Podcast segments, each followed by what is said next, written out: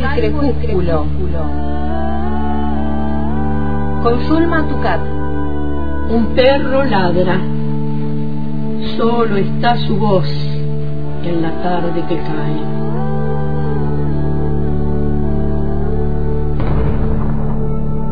Soy el solitario que escucha sus ladridos en el poniente. Salvo el crepúsculo. Suelo rodar en el abismo, en el abismo, enternece el crecimiento. Del habla, del habla, está hecho el vuelo.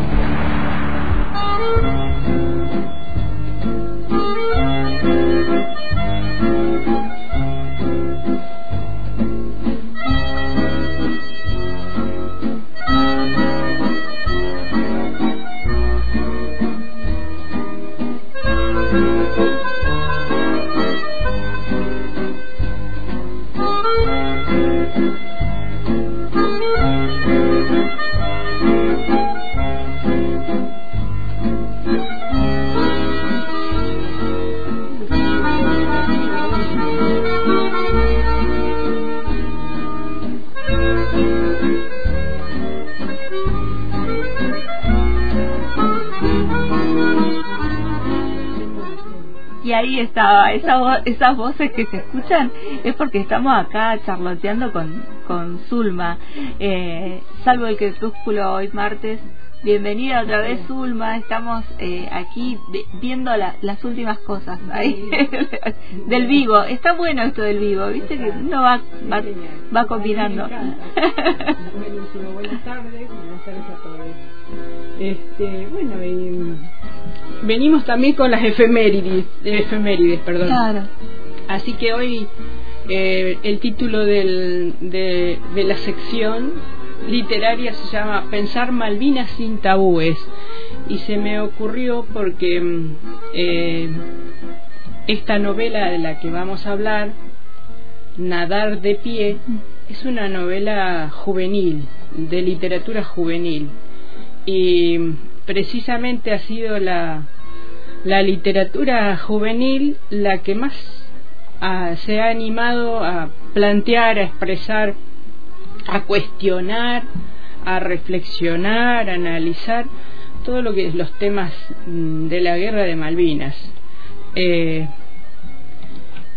este, estos 40 años de la guerra de Malvinas, yo hice como un copete, ¿no? Una herida que no cierra, el derecho a la soberanía, el ejercicio de la, de la memoria, son ejes fundamentales para reflexionar el tema de la guerra. Y precisamente en esta novela creo que se dan todos esos aspectos, ¿no? Y bueno, y va un homenaje, una, un, el recuerdo, el reconocimiento a, todos los desaparecidos en la guerra, porque hay, también hay otros otros desaparecidos en la guerra, además de los 30.000 eh, a los que dieron su vida y también a los que no los que pudieron volver pero que tuvieron su olvido eh, eh, en la, acá en el continente en su comunidad no por mucho tiempo sí por, mucho tiempo y de a poco como que también se, se fue haciendo ese reconocimiento exactamente. ¿no? de, a poco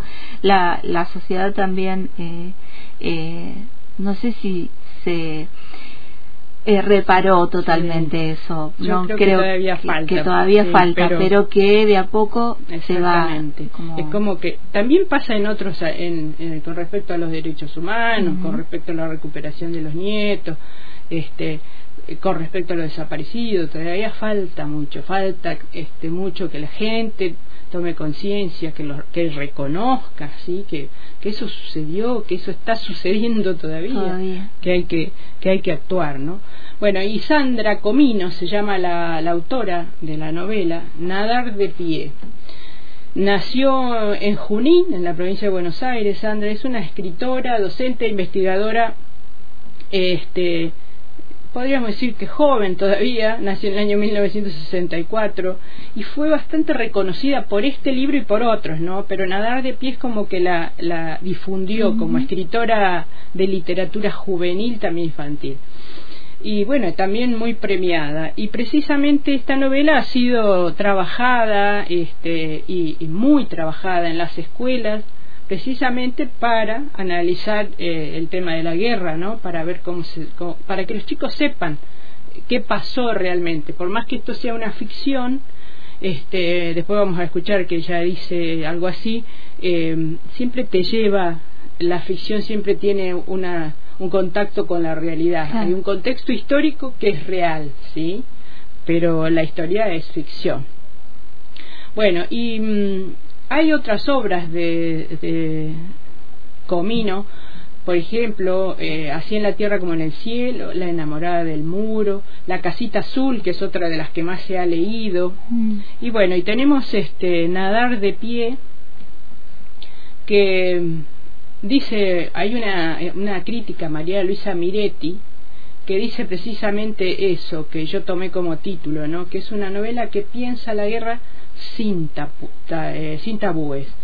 Em, la novela se centra en una carta que escribe este, Mag, se llama la protagonista, a su padre que ha muerto en Malvinas. Ella no conoció a su padre, eh, su padre no sabía ni que la mamá estaba embarazada cuando él se fue voluntariamente a la guerra y, eso eso va a definir este un poco el eje de esta historia no este eh, la, la autora reconstruye en esta novela una memoria de la guerra y todas las, las, las secuelas y las huellas que han dejado en la familia.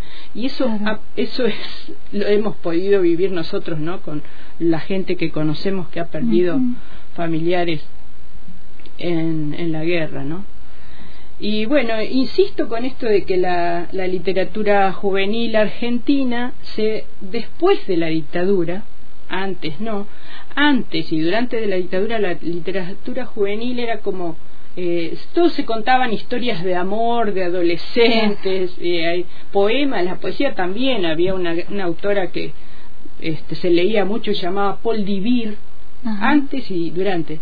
Y que escribía no era eh, poesía muy este muy para adolescentes pero solo trataba del amor y de los, los, romances de la sexualidad un poquito no tanto porque también tampoco se podía no entonces este eso por suerte en, la postdictadura hizo un quiebre y ahí es donde aparece la, la literatura juvenil como como una literatura que se, se, se compromete, que se inserta en el contexto social y político, ¿sí? Y tenemos muchísimos Tenemos muchas, sí.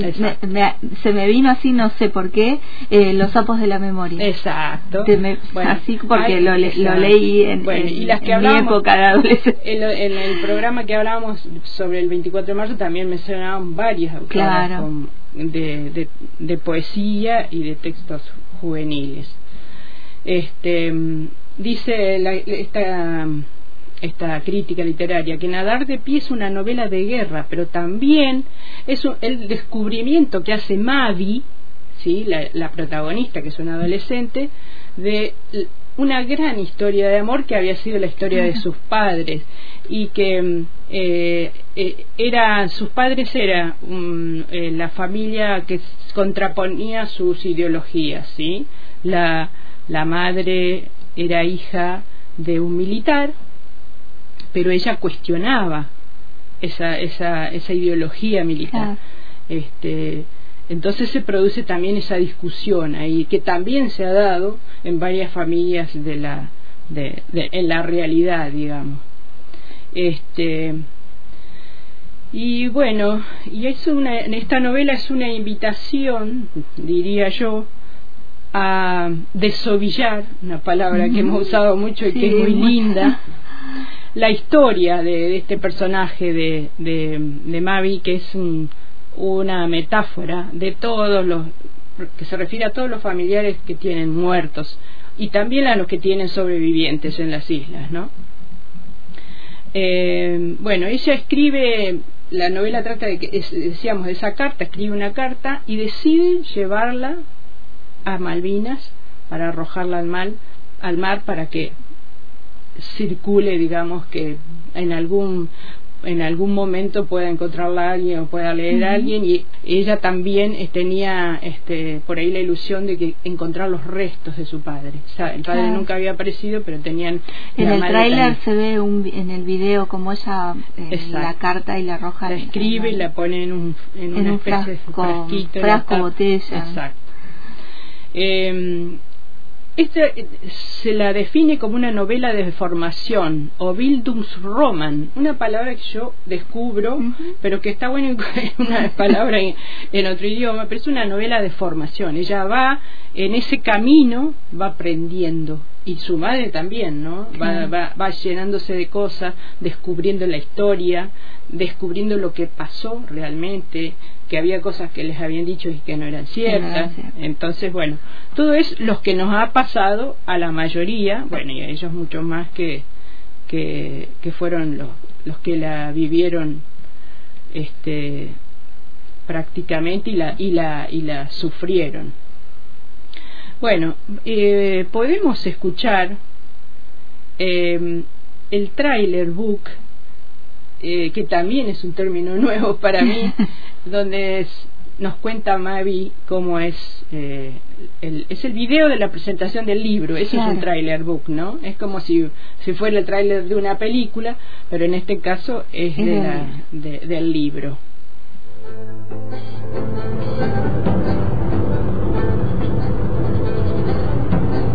Me di cuenta de que no sabía nada de la guerra. Todos te amaron, papá, y sigue intacto el recuerdo de tu vida, pero nadie contesta con precisión las preguntas. A veces las responden con otras preguntas. Y me di cuenta de que había cosas que debía saber. Cosas que nadie me contó. Te escribo a vos, papá, porque te debía una carta. Estoy esperando llegar a este lugar donde mamá quería llegar.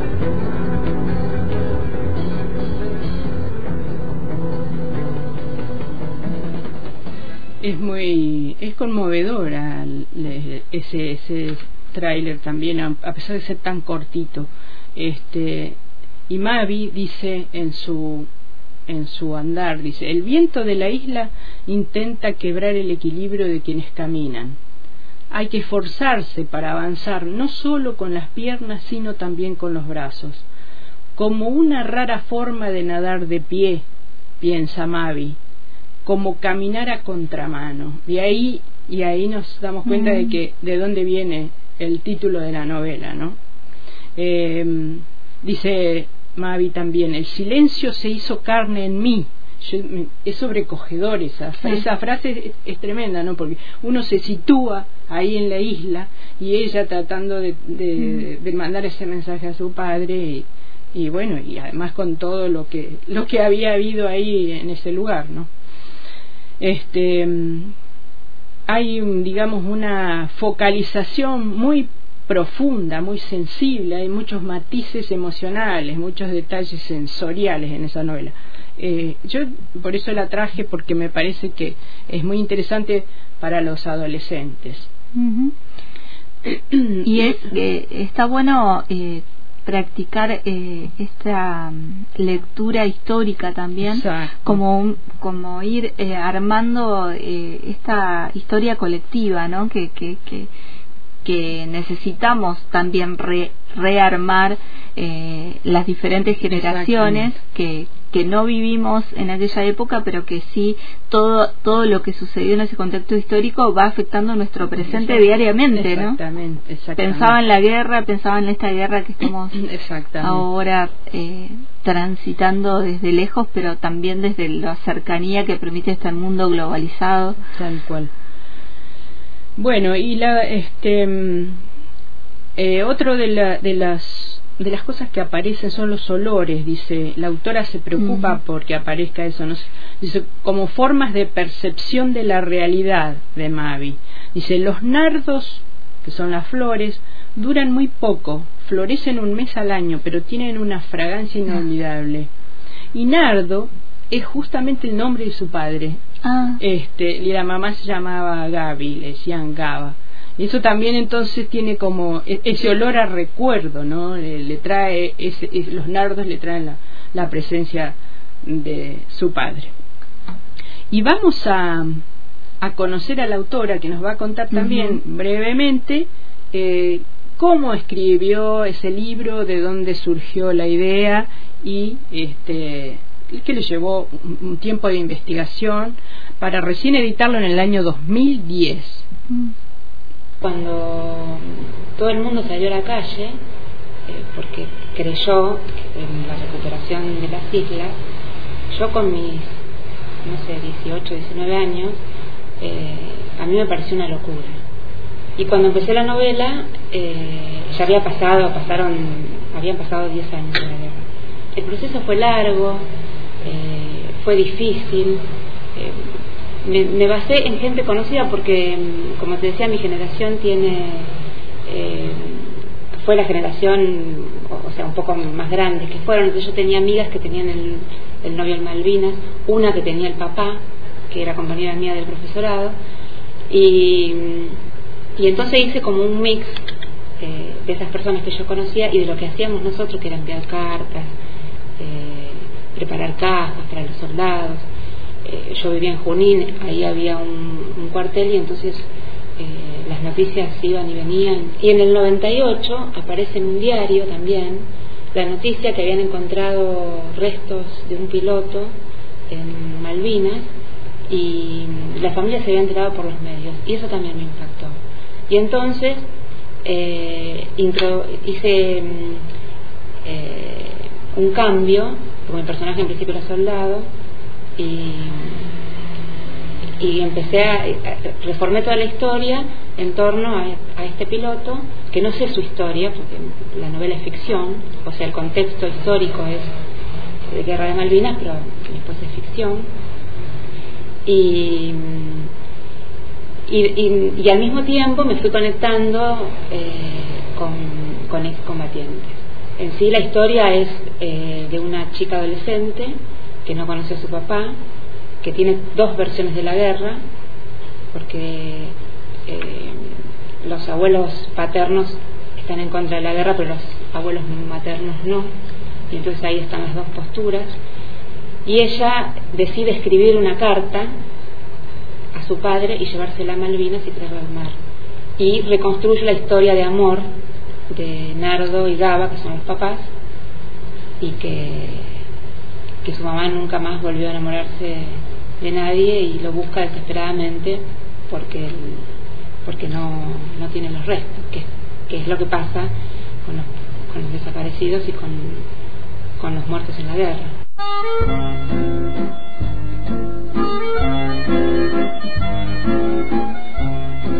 Y la autora cuenta también que tiene innumerables experiencias con esta novela que son muy fuertes, porque ella trabajó en el Plan Nacional de Lectura, fue, digamos, una de las referentes, y entonces, este, eh, dice, cuenta, por ejemplo, que en La Pampa estaban haciendo lecturas en voz alta y una de las alumnas de las chicas le pide leer este, un capítulo de la novela. Justamente se llamaba igual al personaje de la novela. Mavi es el apócope de, Malvinas, le, le, sacó la L, pero es el apócope claro. de Malvinas. Y dice, justamente esa, esa jovencita se llamaba como su personaje y su papá había estado en Malvinas. Y toda había dado todo todo así como y ella dice yo ahí me quedé como choqueada fue muy fuerte. Y bueno y como esas experiencias y esas anécdotas dice hay un montón este bueno y después fue muy fuerte entrevistar a los ex combatientes que bueno claro. todos sabemos lo que cuentan no yo que he trabajado años en la, en la docencia infinidad de veces hemos invitado a, a que uh -huh. nos cuenten y también hemos tenido las dos posturas ¿no? gente que estaba este, muy orgullosa de haber participado pero de haber respondido al ejército argentino en ese momento y, y, y desmentían todo lo que se decía de que habían pasado hambre, de que habían pasado frío, que ellos habían estado en lugar. Si esas, esas dos este, posiciones siempre estuvieron y van a seguir estando, no es como en cualquier tema de la vida. Bueno, esta novela, como decíamos, se publicó en el 2010 a través de Libros del Náufrago, que es una pequeña editorial que después cerró pero bueno, y se volvió a editar en el Plan Nacional de Lectura, pero como fragmentos, ¿sí? no está el libro completo, sino que eh, esos fragmentos eran los que se eh, eh, llevaban a las escuelas y se leían y se difundían y se analizaban y se discutían. Bueno, dice Sandra Comino que ella, respecto al, al, tema de Malvinas, dice que ella es optimista respecto del futuro. Me pareció interesante rescatar esto que eh, lo piensa como argentina, dice yo lo pienso como argentina más que como escritora. Creo que tenemos que insistir, que negociar, porque las Malvinas son argentinas. Hay que trabajar en eso. Dice basta de guerra, obviamente, ¿no? Basta de guerra. Este, y bueno, les sugiero que lean, no es una novela, así que es como complicado traer la lectura a, a la radio. Este, pero es interesante, es muy interesante la historia y bueno, y también este leer el contexto, ¿no? Y escuchar este, que hay, hay más entrevistas de Sandra Comino que se pueden buscar en, la web y, y, es interesante cómo, cómo ella cuenta y cómo vivió todo el proceso que duró más de cuatro años, ¿no? hay una, una página donde se pueden encontrar los fragmentos. Sí. Eh, estaba buscando eso para poder eh, es lo que se publicó en el plan de lectura. Es, es nadar de pie fragmentos Sandra Comino y les va a aparecer les van a aparecer los fragmentos de, de, lo que el plan de lectura este, utilizó y, y, como para tener un acercamiento a, a, a, la historia y que también bueno si hay eh, digo por ahí algunos compañeros eh, que trabajan dentro de lo que son las instituciones educativas y les puede servir, pueden buscar ahí. También se puede bajar en PDF completo, eh, yo lo, lo tengo también, así que eh, se puede acceder si lo quieren leer en forma completa. Este, así que bueno, recomiendo Sandra Comino, Nadar de pie y toda su literatura. No he leído otros libros, pero creo que por este ya me entusiasmé para buscar otros. Bueno, en la próxima vamos a tener otro. Y vamos a ver si la podemos convocar y en una de esas charlar con ella telefónicamente, ¿sí? Ojalá. Ahí quedamos eh, con, esa tarea pendiente. Muchas gracias. Hasta el próximo martes. Hasta el martes. Muchas gracias.